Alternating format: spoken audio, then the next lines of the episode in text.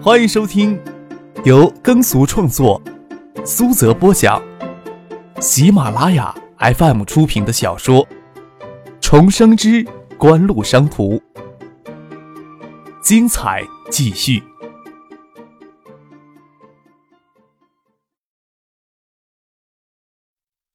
第五百七十八集。盛兴环球电器进军江南的动作颇为顺利。五月下旬，在金山市核心区域旗舰店顺利开营。海泰也模仿盛兴环球电器在核心商圈开设旗舰店的模式，在金山开设大型门店。两家旗舰店都伫立在金山市的商业中心解放路上，相距不过两百米。盛兴环球电器反击果断而凌厉，在旗舰店尚未正式营业之前。又筹措在金山其他城区副商业中心同时开设三家连锁门店，以保证对海泰的优势。商业模式很容易磨练，谢毅对于海泰电器的控制与管理能力也不容置疑。但是背后的资金、物流、管理、渠道、信息、品牌等资源，才是真正支撑起竞争的综合实力。在过去一年，盛兴环球获得越秀控股注资与融资支持，以建业新世纪旗舰店为开端。大胆推动在全国核心商圈的旗舰店战略布局，抢占了家电连锁业的全国高端网络。在两年多前，张克就和叶剑兵预测，家电连锁企业一旦形成密集的终端市场网络，就能让厂家屈服。家电连锁企业不仅不需要为铺货占用丝毫的资金，甚至还能以场地管理、场地促销等明目张胆向厂商收取大量的管理费用。届时，家电连锁企业的推张就只需要提供门店租赁与装修的基本资金就可以了。推张的速度大为提高，盛兴环球基本实现了这一目标，自然不是自成立以来就一直偏于东海已有的海泰电器能够相提并论的。在当前局势下，周景怡作为金山市委书记，却不敢轻举妄动拿行政资源去直接支持海泰电器在金山的发展。他们心里都清楚，这时候再给抓住什么把柄，哪怕是无关紧要的把柄，也可能连最后那点招架之力都会丧失掉。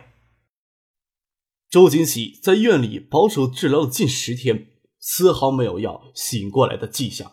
北京国安局检察院专门为三井特种金属驻华机构涉嫌腐化国家工作人员，以影响稀土产业政策一案而联合成立的“五幺六”专案组，只对周景喜采取监视治疗的措施，再没有下一步的行动。至于周景喜采取何种的治疗方案，这完全要他家属决定。就算是家属决定彻底放弃治疗，专案组也无可奈何。对于有影响力的人物，官方总是能够人性对待的。崔文义来到建业之前，代表军方专门聆听了专案组关于五幺六案情侦破进展的汇报。眼下日方也意图对五幺六案施加压力，迫使中方放弃对五幺六案侦查以及对日方相关人员的扣留。大家心里也十分的清楚。五幺六案的侦查结果将直接影响到中国稀土产业政策的调整的走向，日韩电子产业将直接受到影响。韩方也密切关注此事，情况并非那些有心人所能控制的。二十五号，江南省委上报后，对漳州市委书记魏时健实行双规，这是江南省委省政府自五月份以来对新华社记者被拘案成立联合调查组。调查此案的摄影唐英玉、唐英培兄弟以及华西矿业幕后的黑洞以来的最大突破，同时矛头也是直接直指漳州稀土矿资源被肆意盗采的现状，恰恰是三井特种驻华机构的非法贸易行为，纵容了漳州稀土矿被疯狂盗采破坏。五幺六专案组也南下江南调查五幺六案与漳州案有无直接的关联。事情发展到了这一步。已经不是某个人或者某一小撮人想捂盖子就能捂上的了。张哥也是这时候秀起手来，近看事态的往自己期待的方向演变下去。五月二十七号，叶剑兵邀请总装备部、科技部、原冶金部、国土院稀土办等部门代表到建业来参加稀土民用技术市场前景的汇报会。由于五幺六案搞得国务院稀土办人人自危。而冶金部在四月份的国务院部委机构改革中给撤并掉了。官方代表主要以总装备部及部委军工企业研究机构的官员学者为主。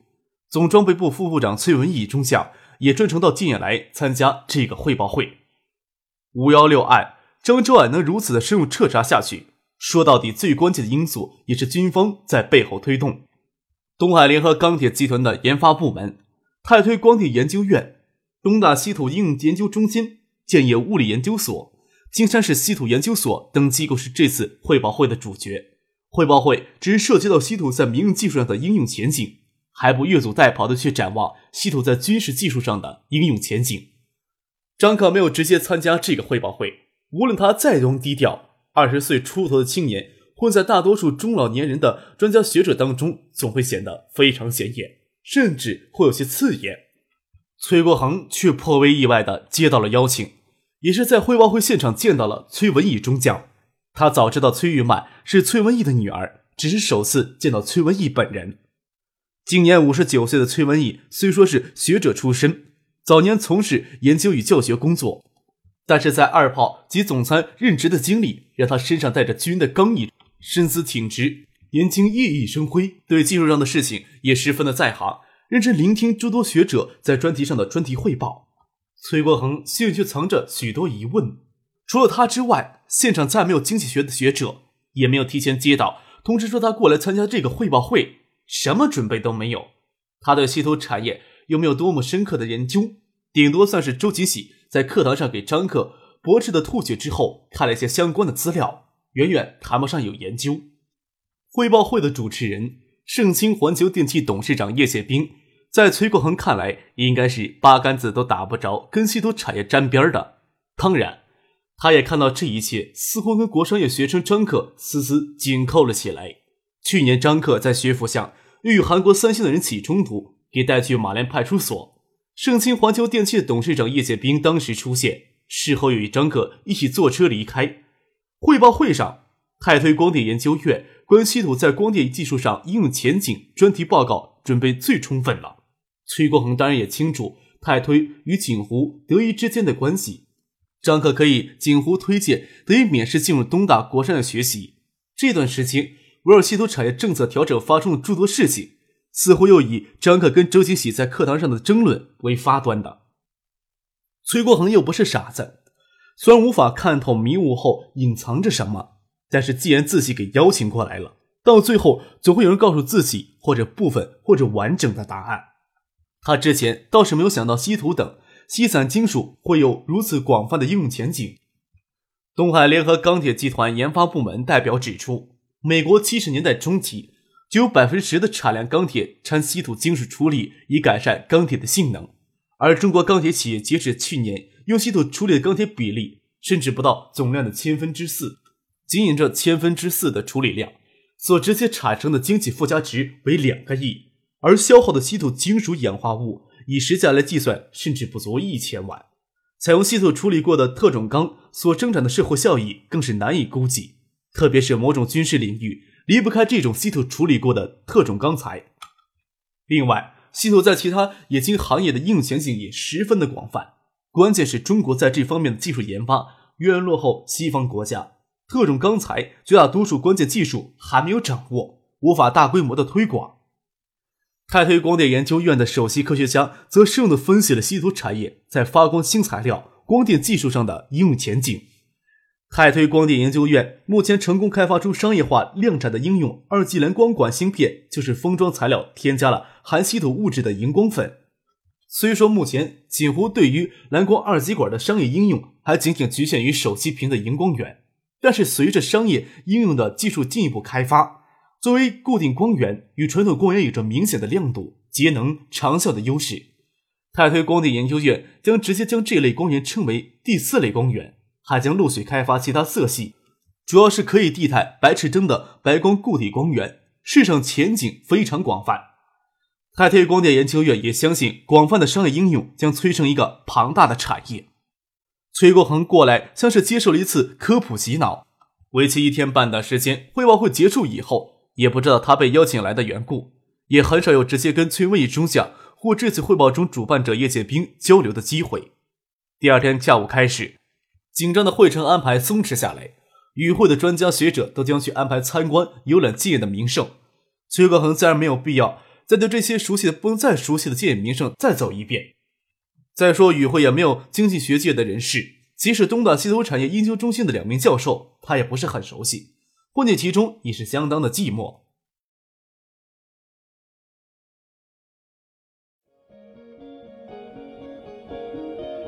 您正在收听的是由喜马拉雅 FM 出品的《重生之官路商途》。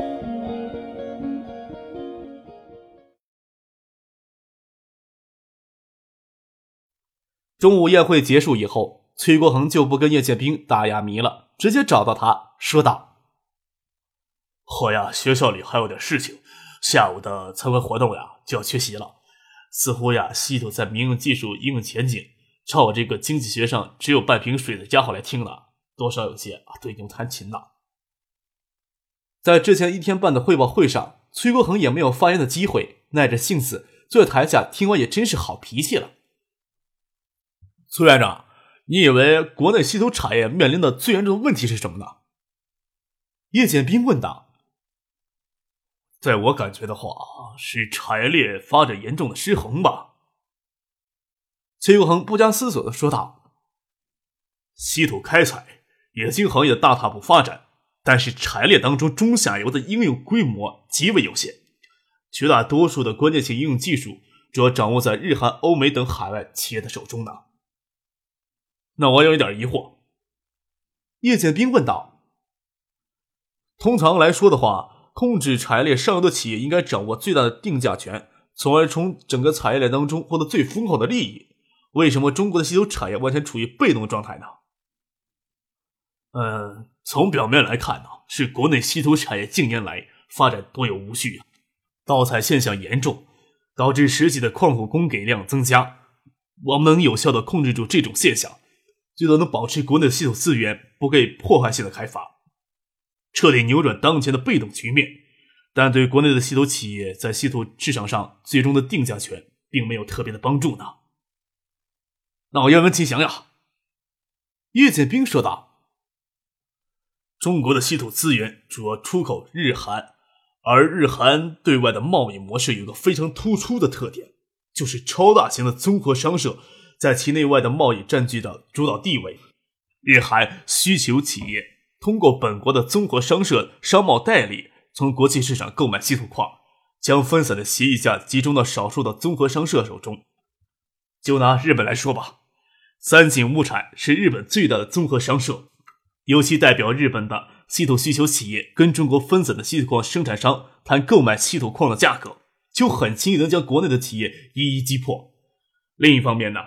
三井物产有足够的资金实力，能足够的对稀土矿进行大规模的囤积储备，来调节国际市场供求关系，进而主导稀土价格的走势。三井这次呀，甚至想通过稀土产业政策的调整，直接渗透到国内的稀土产业生产领域当中去。这种级别的对手呀，尤其是国内一盘散沙的稀土企业能够对抗的呢？说到这里，崔国恒心里微微一动。倒是有些明白自己为什么给邀请过来了。嘿嘿，叶剑平呵呵的笑着说道：“早就啊听说过崔院长对日本的综合商模式有深入的了解，就是想着请崔院长来听一听高见。当然了，也不是只有我想听崔院长的高见。汇报会到现在是结束了，下午呀还有个座谈会呢，还要邀请崔院长您能拨开晨午参加一下。除了崔文义将军之外。”刚回国的外经贸部长叶志明副部长，呃，他是我二叔。这么介绍的话，会不会有些太慎重其事了？李远湖省长、罗群书记，还有从江南省赶来的梁伟发省长，等人都冲，等人都抽空赶了过来。崔国恒能想到崔文义不会专程到界来参加这个专业性如此之强的技术汇报会，但是听到叶真民、李远湖、罗军、梁伟发等人的名字，还是吃了一惊，疑惑的问道。难道你们想在稀土产业上复制日本综合商社的商贸模式？可不可行呢？还要深入细致的研究才知道呢。叶剑兵说道：“国内之前也有提出要复制日本综合商社模式的声音，但是到今年呀，这种声音呢，在中央几乎绝迹了。叶总应该知道其中的原因吧？”崔国恒说道：“啊，我略知一些。”嗯，起源于日本明治时期的综合商社模式，发展到现代呀，已经成为了以贸易为主体、以产业为后盾、以金融为纽带的多功能综合性的国际化财团。日本的经济骨架，从根本上说，可以说是以三井、三菱、丸红、伊泰中商等极少数的几个综合商社支撑起来的，从而形成日本特有的大工业生产体系。从七十年代以来，就有许多国家都纷纷复制日本的这种综合商事模式。其中，韩国大为成功，在韩国本土催生出像三星、现代、大宇这样的大型财团，吸取别人的先进经验发展国内经济。历来呀，给中央领导重视，所以中央也曾有组建综合商社的心思。只是去年亚洲经济爆发金融危机之后，曾经复制日本综合商社模式最成功的韩国诸大财团都陷入了几乎严重的危机当中。鉴于此呀，中央才打消这个念头的。叶建兵说道。但是崔院长，你也以为综合商社模式就没有一点可取之处吗？我的看法呀，可完完全全是无法动摇中央的决定的。现在国内的主流经济学家又一面倒的批评这种模式。崔国恒微微一笑，说道：“韩国的大型财团几乎这次都陷入经济危机当中，主要还是他们的手段过于冒进了。”但是这次金融危机似乎也不能将韩国的综合模式完全给击垮掉呀。当然，崔国恒又同时想到，就算中央对大规模的复制日本综合商社的模式有很大的顾忌，但是在稀土这个相对来说绝对产值很有限的产业上复制综合商社并无不可。九七年稀土产业对外贸易额才两亿多美元，就算复制失败，对国内的经济也不会有什么明显的影响。但是成功了，好处显而易见，甚至能够利用国内稀土产业工业储备资源，在国际市场上取得相对的主导权。崔国恒这时候才意识到，这段时间以来，在稀土事件背后，得隐藏着这么大一个动作。但是为什么叶剑平会是穿针引线的人呢？崔国恒带着疑惑，随叶剑平走了位于建大酒店汇报场所的外一处小厅内，小厅装饰的金碧辉煌。中午宴会上，未曾露过面的外经贸副部长叶真民、东海省省长李远湖正陪崔文义坐在沙发上说话，还有一个中年人、一个青年美妇坐在一旁，看着叶剑兵领着崔国恒走进来，都站了起来。李远湖说道：“崔院长啊，是研究综合商社模式的专家，对综合商模这种模式，我呀是个外行人，还要崔院长帮我托忙的。”崔国恒介绍道。这位呀是香港优秀控股的董事长孙尚义先生，同时也是中兴微星的董事长。蒋薇小姐是优秀控股的总裁。崔国恒也有些措手不及的感觉，之前也没有接到什么任何通知，对稀土产业也没有深入的研究，说道：“哈，有些突然，没有准备，也不好说什么呀。涉及到五幺六漳州两桩案子，有些资料无法提供，还望见谅吧。”崔文义说道：“不过呀，各方面准备都比较仓促，这也是大家首次聚在一起谈这个问题，就是要集思广益。崔院长既然是专家的话，我们先赶过来的人就是听一听专家直观谈一谈，在稀土产业复制综合商社模式可能性有多少。”崔国恒坐下之时，听见李彦湖小声的问叶剑兵：“张克下午会不会过来呀？”他心里一跳，几乎是怀疑听错了。又听叶剑兵轻声笑着说：“那小子呀，下午肯定没空。”那是李影湖与叶剑兵在低声细语。崔国恒又不能插嘴问什么，只能抓紧时间整理思路，思考崔文义给他抛出的这个难题。综合商社虽说形式上还是以商贸为主的企业模式，但是真正的综合商社功能性极强的强大。包括商贸代理、生产参与、融资服务、仓储流通、信息咨询、科技开发等综合职能，以达到整合整个产业链的资源为目的。综合商社最终的职能还是要整合整条产业链的资源，促进产业链平衡发展。在建业大酒店金碧辉煌的小会客厅里，错落有致布置的沙发，坐着外经贸副部长叶真民。总装备部副部长崔文义、东海省省长李远湖、江南省省长梁伟发、建市委书记罗军、优秀控股董事长孙尚义、总裁蒋威等人，还有冶金协会名誉会长陈荣坤，以及云博稀土矿业集团、中国矿产集团、中国矿业进出口公司等企业的负责人。之前一天半的时间是学术性的汇报会，今天下午聚集到在这个会客厅里，才是对稀土产业有着直接影响的重量级人物。只不过没有国务院稀土办的官员在场。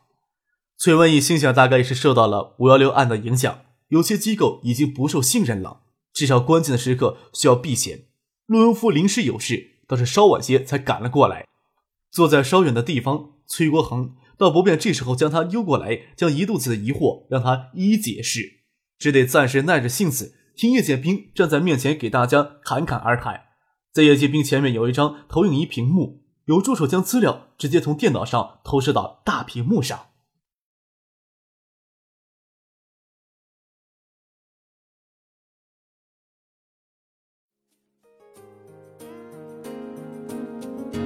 听众朋友，本集播讲完毕，感谢您的收听。